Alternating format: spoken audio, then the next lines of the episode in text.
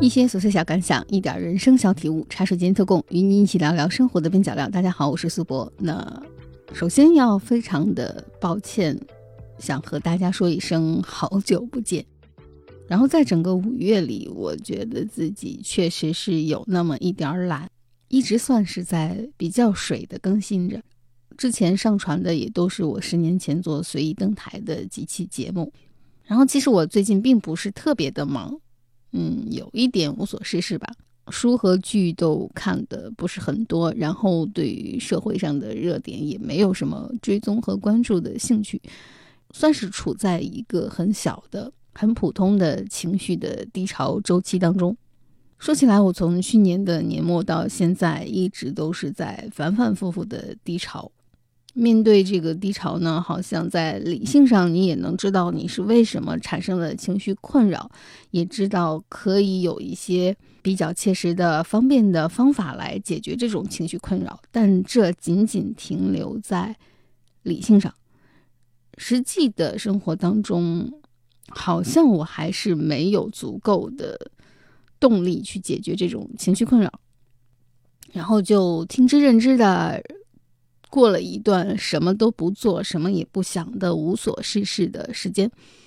这好像就是我自己对抗这股情绪的一种方法。呃，不确定这种方法有没有用，也不确定这种方法对别人是否有参考和借鉴的意义。但是对于我当下来说，这确实是我能想到的成本最低、可能对我自己比较有效的一个方法，就是无所事事。呃。也不是说浪费时间，但是就是想有一个比较长的周期，让我在固定的生活和工作之外，能够暂时的放下一些，呃，所谓的过度思考，所谓的过度焦虑，所谓的过度关注，然后就是静静的等待这个情绪周期的过去。我自己是这样觉得，就是从我自己的二十代到四十代的这个长达二十年的周期里，嗯，反复困扰我情绪的最大的一个问题，还是来自于周遭生活里的社会期待和我自己的嗯生活方式或者是追求的价值之间的这种冲突。简而言之，就是你自己想要的和社会期待你想拥有的之间，老是出现一种冲突。就是我经常摇摆在，好像是作为一个天秤座哈，我经常摇摆在我究竟要过一种什么样的生活的不确定性当中。当然，我也认识很多很多的朋友，他从很年轻的时候就很有目标的决定我要拥有，不论是物质的，还是精神的，还是社会规划的，对自己想要的生活是非常清晰的哈。但我确实不是那种人，就是我，包括我自己在。一个短期目标内，就是今年我要达成什么样的目标，或者是我三个月之内，或者是我这一周之内，啊，我从来也不是那种很清晰的人。但同时，我又有着一种自我的执着和焦虑。这种焦虑怎么说呢？就好像我自己有我自己的一套啊规则吧，原则吧。然后到了真正去验证这种结果的时候，如果达不成我自己的期待，我好像还是过不了自己的这一关。嗯，这么说好像是很笼统、很模糊，但是啊，举个很简单的小例子，就是有的时候我接受一个 工作的短期任务的时候。最终的这个结果，我好像也不特别的依赖外界的评价，它的结果的好与坏，我好像还是执着于我自己的标准。就这种冲突会让你的工作和生活非常的辛苦啊！你明明达到及格了，你明明达到了还算可以验收的结果，但是因为你过不了自己的那一关，你就会始终徘徊在一种嗯过度的嗯过于焦虑的状态里啊！这是我自己非常不好的一个。地方，然后另外一方面就是在人际关系当中，我又有着非常包子的一面啊。很多时候在合作的过程中，我反而是那种嗯，一开始先退缩自己的边界，还好好好，是是是，可以可以的来应付下整个合作沟通的过程。但是当我积累到一定的阶段的时候，我又没有非常。嗯理性或者非常职业的态度去面对那种积压的矛盾和积压的冲突，所以导致我有的时候会非常失控的去解决一个事情。然后我觉得这也是我的第二个让我很困扰，然后多年以来没有改掉的坏毛病。第三个就是。啊，我觉得在很多的情况下，我对于未来的预期有点过高了，就是对我自己的标准定的也有点过高了。当我达不到这种标准的时候，其实也没有什么啊。我最近就转换了一种心态来想一个问题，就是，就是我只是没有得到，但我没有失去什么。但是有的时候我可能会在预想里把那种未得到想成了已得到，那就应该是属于我的。当我没有。得到属于我的时候，我就非常的抓狂。可能往前再追溯，也可能是因为童年时期有太多不满足的时刻啊。虽然我也不是一个特别清晰的了解这个心理学的一个人，但是我觉得我可能还是有一点点的呃童年时期的匮乏吧。所以我总是把一种未得到想象成那就是属于我的已得到啊。我最近解决这个问题的方法就是我反复的告诫我自己。你只是没有得到，但你也没有失去，而不要想到你没有得到就是你已经失去了。我觉得这两者之间还是有一个区别的。坦然的接受没有得到，坦然的接受那就不属于你啊！这真是一种人生的必修课，也是对我来说是一种非常巨大的修行。可能我。啊，从去年的下半年到今年的此时此刻吧，我一直在面对的一个课题就是，怎么样来理解一个目标？当这个目标的成与不成之间，你怎么去接受这个结果？那就像我前几天看《锵锵行天下》的时候，其中有一期，他就说到了这个问题，就说。嗯，成就一件事情，它需要很多很多的条件。即使你付出了百分之百的努力，你也只是完成了其中一个条件而已。所以，我们就是要坦然的面对，然后。嗯，稍稍的给大家先解释一下，我最近一直都没有坚持有频次的保持有内容的更新的一个原因，就是我自己好像还是处在了一个自己的情绪困扰的问题当中，无法自拔，然后我也没有更好的解决办法，呃，只好等他听之任之的觉得这股这个低潮慢慢的退潮之后，才开始来做更新。那说到创伤，其实最近有一部台剧叫做《不良执念清除师》，非常的火热。这个剧给我的感觉就是在这一个题材上，肯定我们的东亚三国都不缺少。嗯，之前也有很多涉及此类题材的作品。它最近比较火热的一个原因，我觉得是因为当执念成为一种心魔之后，我觉得这个剧是很好的解释了人们应该怎样面对创伤。它不是简单的惩恶扬善，也不是简单的消除执念，而是它其实，在每一个小单元故事里，都说到了人在不同的阶段、不同的情况下，面对不同的创伤是怎样去愈合的。在我看来，这部剧是讲了一件这样的事情，就是我们肯定在不断的生活当中，我们会面对失去啊亲人啊，不断的面对一些。嗯，未完成的梦想啊，啊，会面临各种各样的冲突啊，它会产生一定的结果，然后在这种结果之下，对于他影响到的人，他应该怎样面对这种结果，怎样释然的面对这些结果啊？我觉得这部剧是讲了这样一件事情。如果有兴趣的朋友可以找来看一看。我最近读的一本书是黄慧兰的《没有不散的筵席》。这本书还有一个副标题叫做《郭维钧夫人回忆录》啊，我不是很喜欢这个副标题，因为对于一个女人来说，我觉得她不必冠于某某某的女儿、某某某的夫人这样的称号，她是一个单独的人、独立的人。像我这么有一点点、稍微、稍微啊什么的人，我其实是还是喜欢一个女性，她应该。独立的讲述她自己的故事。黄慧兰说：“这是一个女人身世的故事，所以她这本书有一半的体量是在讲自己的从出生，讲自己嫁人之前的故事，占据了这本书一半的体量。他讲述了他的家族，讲述了他的祖辈、父辈的故事，讲述了他自己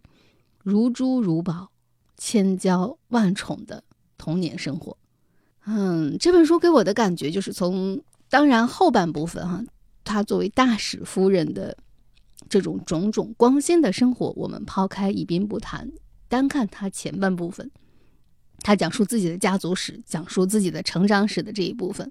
还是让我其实挺心生感慨的。作为一个在一战之后、二战当中南洋巨富的女儿，其实他祖父的发家史反而就是在很近的年代里很普通的走南洋的故事。他的祖父是太平天国运动失败之后被通缉的一个读过书的年轻人。他逃难一样逃到了印度尼西亚的小岛上，从做一个华人的劳工开始，经营自己的事业，做成一个小富。然后他的儿子继承他的事业，做到了富可敌国的状态。当然，他赶上了一战和二战之后橡胶大量使用的这么一个好的浪潮。但从另一方面来说，他在他所处的地区，像他的祖父始终没有拿到一个国籍。啊，像他的爸爸晚年要迁居新加坡，就是他也讲述了华裔，即便是你富可敌国，你在当时的历史环境下的你的漂流史。然后当中他也讲到了很多很多看似很矛盾，但又非常符合历史发展规律的一个女性的缩影。就是，即便是我富可敌国，即便是我被家族千娇万宠，但是我根深蒂固的，可能因为家族的教养而接受的这种对于女性的不自知的一种，在今天看来要打引号的压迫的教育，在这本书的最后，哪怕他八十多岁了，回顾自己的往事，他还是在遵从传统的中国的家庭观。这当中，有兴趣的朋友可能知道，他还牵扯到一段这个公案，就是我们怎么看待这位大使的三段婚姻的问题。当然，在这里我就不予置评。但是，作为他的第二任妻子，我觉得他还是在抱着一种旧时代的思想，哪怕到他死前的最后一刻，啊，他也是这种怎么说呢？他在十。几岁的时候就已经可以纵横欧美的各种社交场合，但是当他垂垂老矣的时候，他在家庭观上仍然是传统的中国女性的价值观。这里边的这种矛盾和冲突，我觉得还是蛮有意思的。就是我们如何看待我们身上的枷锁。我觉得男性可能在阅读这本书的时候，不可能达到女性的那种细腻、女性的反思，反而是因为我自己是一个女性，当我读这本书的时候，我常常就是前后对照，然后看到了一个飞扬的少女，也看到了一个其实没有那么开心又骄傲于自己身份的中年和老年的女性。它非常鲜明地表明了，就是你拥有很多的。资源，你拥有很多的金钱，你拥有一个比大多数人好的多的出身，也不能改变啊，你心里根深蒂固的一种不正确的思想，或者是一种没那么先进的思想所带给你的智库，就是你明明拥有一定的资源，可以过得啊，我们所谓的更好。当然，对于他，对于黄慧兰自己来说，这一生也不可谓不好，他得到了他想得到的。他也失去了很多，嗯，怎么说呢？我觉得一个大使夫人的名头，一个是否离婚的问题，和你一个婚姻正当性的问题，这都是还有探讨的空间的。但是从我个人我自己的观点来看，我觉得，嗯，作为黄慧兰本人，她可以有很多的时刻抛掉这个名号，活出更自我的一生。但是。啊，好像他也没有，就是像我期待的那样，拥有更自觉的人生。就你很难想象，一个十九岁的时候被呵护的非常非常好的女孩，然后接受着很多很多人的追求的这么一个人，在她嫁人之后，我反而会认为我的婚姻就必须是牢不可破的。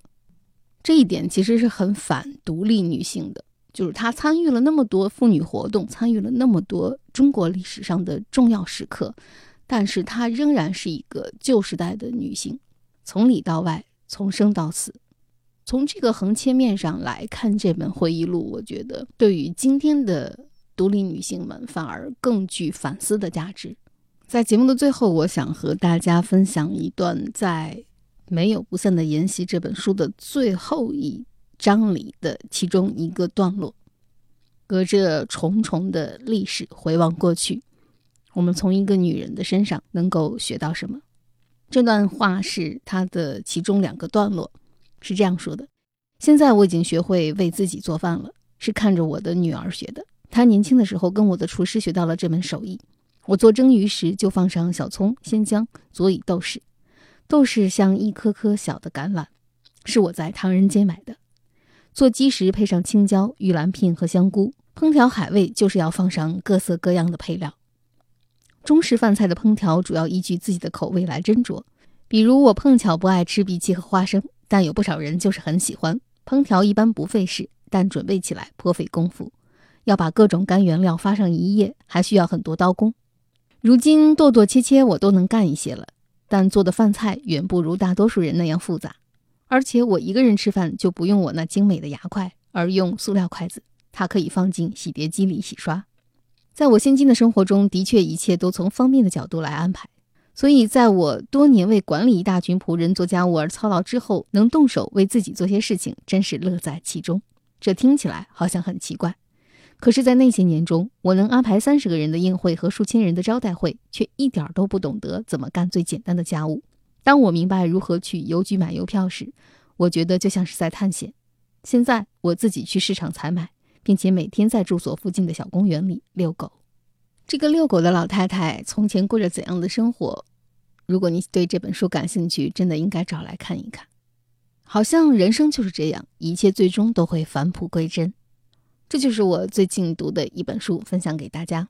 茶水间特供与你一起对抗生活的枯燥与无聊。我是苏博咱们下期见。徘徊丛林迎着雨染湿风中的发端